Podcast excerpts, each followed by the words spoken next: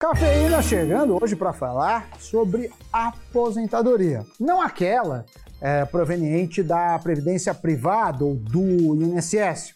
É que tem uma novidade. Eu não sei se vocês já estão ligados.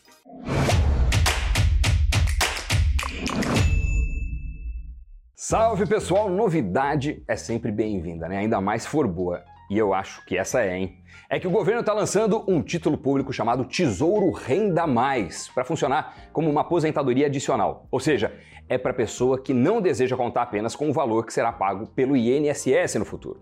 Hoje, o valor máximo de benefício pago pela autarquia é de pouco mais de 7 mil reais. Embora não tenha um vínculo formal entre esse título público e o INSS, esse novo papel é particularmente interessante para aqueles que já contribuem com o INSS, mas querem aumentar o valor dos benefícios futuros. Então estou falando de microempreendedores individuais, autônomos e trabalhadores CLT.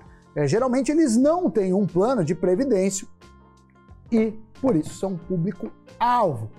Em especial aqueles que têm uma renda entre 2 e 6 salários mínimos. O aporte será a partir de 30 reais, e qualquer pessoa poderá comprar via plataforma PagTesouro por Pix a partir de 30 de janeiro.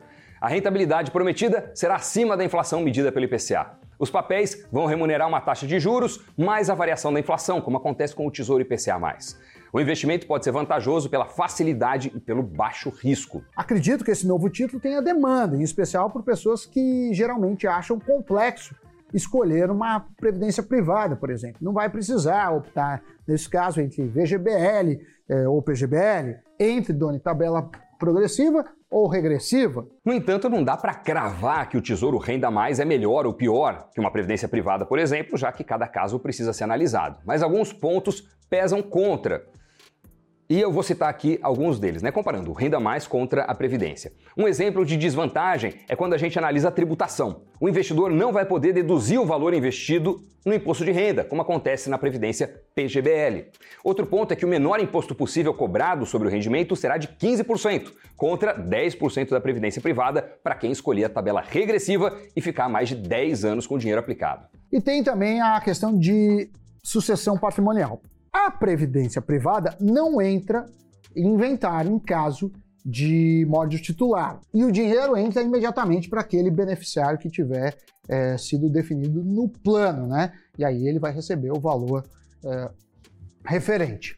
E tem estado brasileiro, inclusive, que não cobra imposto por isso, que é o chamado ITCMD, o Imposto por Transmissão de um Bem. Mas ainda assim é uma alternativa muito, muito interessante fácil, prática e eu sou fã dos investimentos no Tesouro Direto. Né? Muita gente aplica via previdência privada, mas acaba não usando esses benefícios que a gente citou, como a dedução no imposto de renda, quando possível. Aí também não vale a pena. Então, essa é uma boa atacada do governo, já que, como a gente disse, atende a uma parcela bem expressiva de pessoas que vão depender única e exclusivamente do INSS no futuro, o que não significa que vá desafogar a autarquia ou substituí-la, mas sim estimular o hábito do brasileiro investir para se aposentar. E de quebra, o país pode enfrentar menos problemas de previdência no futuro. Até porque, convenhamos, depender unicamente do governo para sua aposentadoria é uma aposta arriscada demais com seu futuro. Não vale a pena correr esse risco de jeito nenhum. Sem contar que o INSS tem um pacote amplo de benefícios que vai muito além da aposentadoria. A previdência pública funciona como uma espécie de seguro que garante renda do trabalhador e, em caso é, de doença, é, de acidente, é, gravidez, morte ou idade avançada, um certo amparo. Mas não dá para negar que um dos problemas para a aposentadoria no Brasil é que a expectativa de vida do brasileiro vem aumentando e o custo de vida também. O valor da aposentadoria, na prática, não é suficiente para muitos para pagar contas básicas das despesas pessoais. Agora vamos saber como vai funcionar o resgate. O investidor vai poder escolher entre oito datas para começar a receber a renda. E o Tesouro Direto chama esse momento de data de conversão. Cada título será identificado pelo ano da data de conversão. Os primeiros pagamentos do Tesouro Renda Mais vão começar em janeiro de 2030. Porém, outras datas estarão disponíveis também. Basta a pessoa escolher em qual quer se aposentar. Os intervalos das datas são de 5 anos, vão desde 2030 até 2065. Para facilitar as escolhas no momento de compra, o investidor pode responder qual a idade atual e a renda que imagina no futuro. Com base nisso, o programa irá calcular quantos títulos precisa comprar até a data de conversão. E até a data selecionada, a pessoa vai poder acumular mais do título escolhido, podendo fazer inclusive o agendamento de recompras mensais. Quanto mais títulos forem comprados até a data de conversão, maior vai ser a renda mensal recebida. Agora, uma pergunta que fica é: qual será a taxa de juros real que esse título vai pagar? Ou seja, a taxa acima da inflação.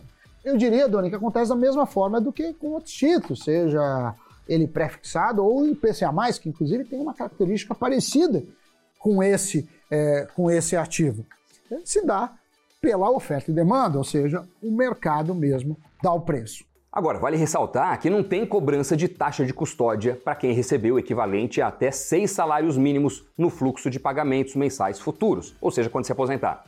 Para quem receber mais do que isso, será cobrada uma taxa de 0,10% ao ano sobre o excedente, que é uma taxa bem pequenininha. O investidor também paga uma taxa de custódia mais alta se vender o título antes do prazo. Nesse caso, a taxa é decrescente de acordo com o tempo investido, ou seja, se a pessoa ficou investido nesse título durante 10 anos, o pagamento será de 0,50% ao ano sobre o valor de resgate.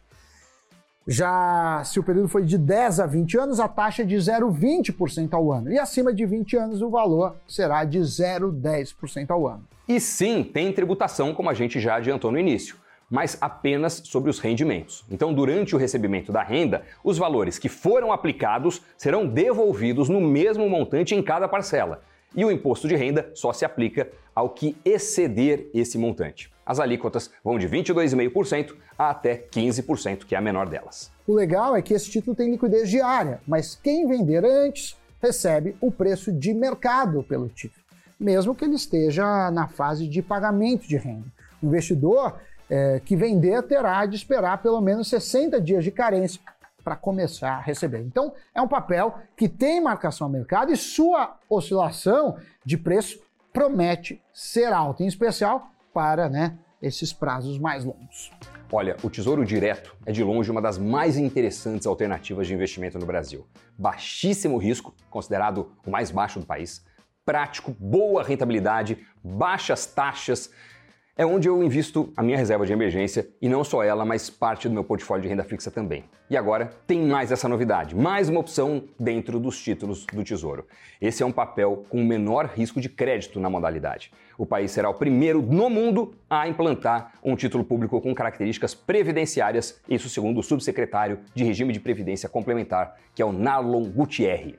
Vale dizer né, que o, o novo título é uma aplicação exclusiva de renda fixa ao passo que os planos de previdência podem fazer investimentos em outras classes de ativos, como ações, é, moedas e até investimentos no exterior. Por isso, a comparação entre os dois produtos precisa ser feita de forma muito criteriosa.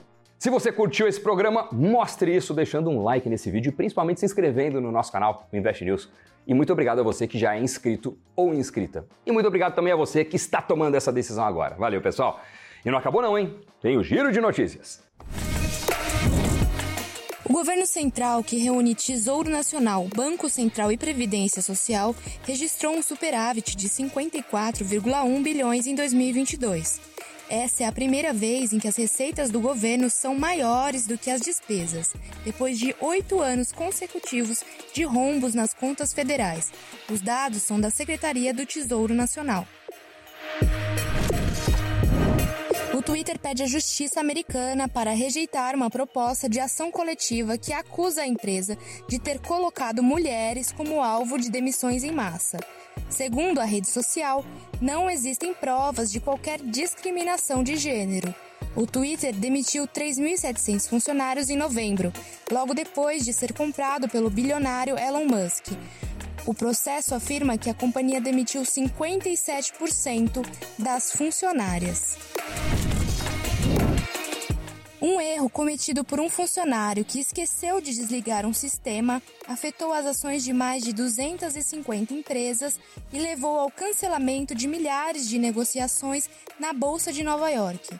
O problema, curiosamente, ocorreu no sistema de recuperação de desastres. Muito obrigado a você que acompanhou o Cafeína até o final. Ótimos investimentos. Sammy Boy, obrigado pela parceria como sempre. E até o próximo programa, pessoal. 叫叫叫